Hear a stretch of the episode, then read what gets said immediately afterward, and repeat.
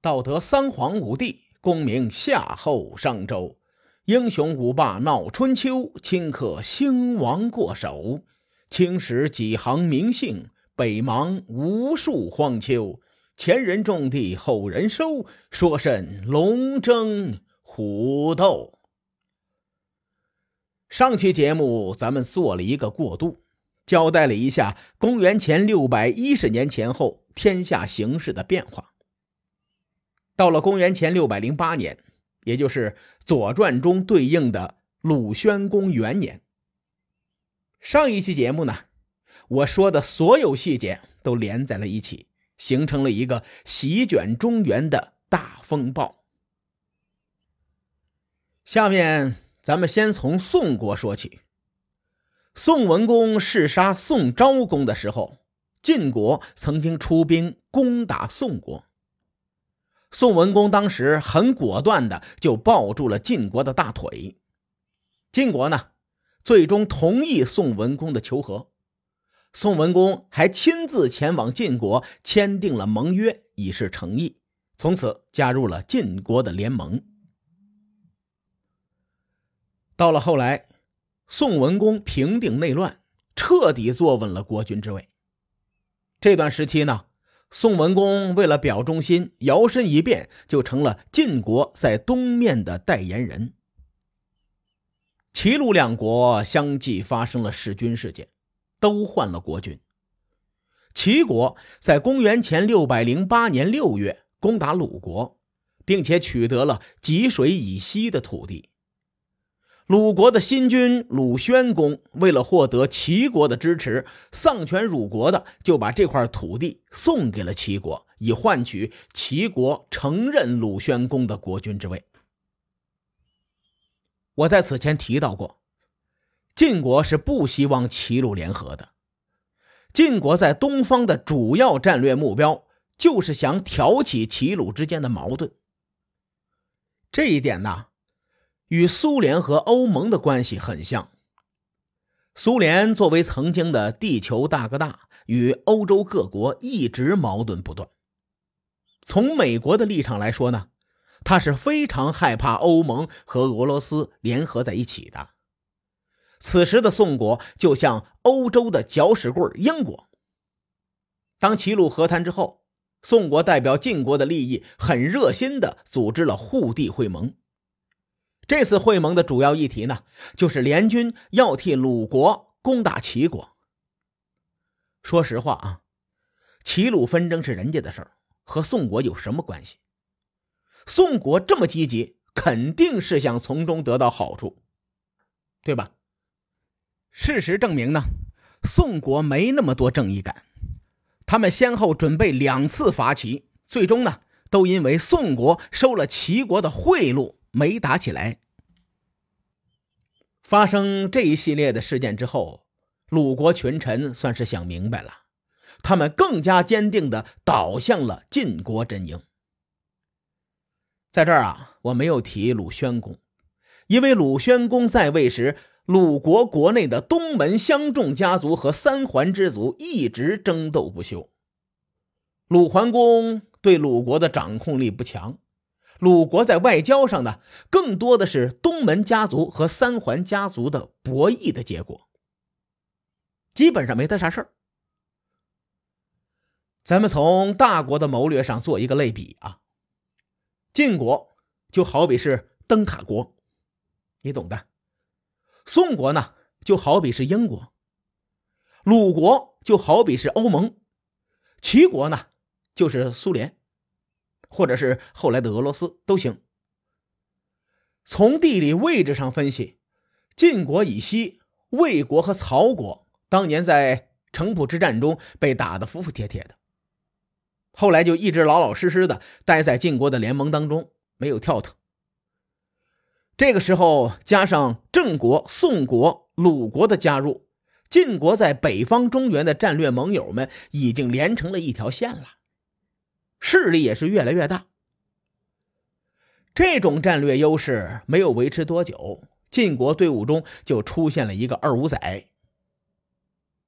郑穆公同学因为对晋国的霸权主义不满，他说：“晋国不值得我依靠。随后呢，就率领着郑国投靠了楚国的联盟。我估摸着郑国也被人打怕了，所以呢，这个意志和立场都不坚定。郑穆公想的也是天真。前两年，鲁国可是派了监军赵川和公续迟到郑国监督的。很快呢，郑国叛变的消息就传回到了晋都绛城。楚成王没有给晋国喘息的时间，他在有了郑国投诚之后，立刻出兵北上争霸。这一年的秋天，楚庄王出兵攻打陈国，拿他来开刀祭器。陈国嘛，列位都懂啊。咱们的节目做到现在，在我的印象里头，只要陈国站在谁的背后，谁基本上都要倒霉。你听着。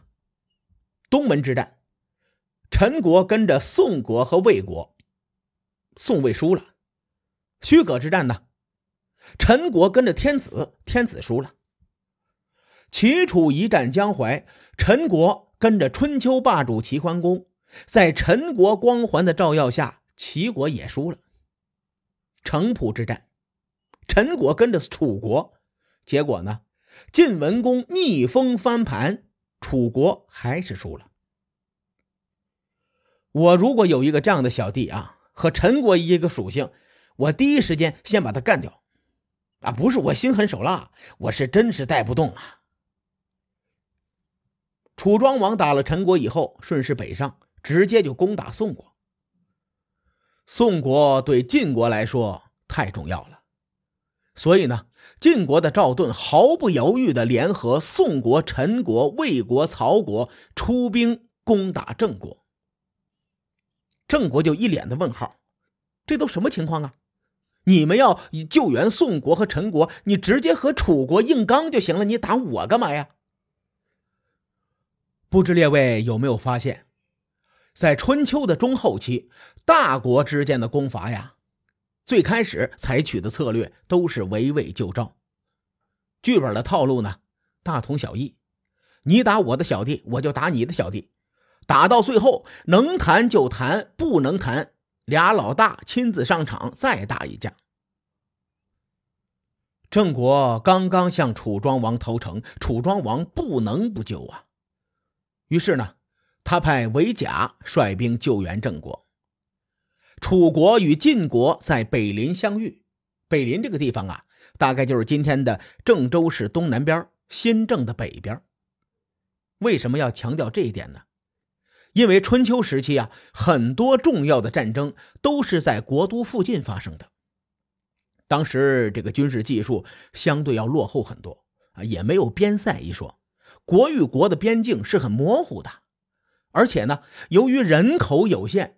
国境之内也不可能有几道防线，所以呢，很容易就出现直捣黄龙的局面。郑国的国都在新郑，北临在新郑以北。如果晋军伐郑，他们过了黄河，再走几十里地就是北临。从两军相遇的地点分析啊，楚军路远而先至，这就说明了楚庄王的反应。是非常快的。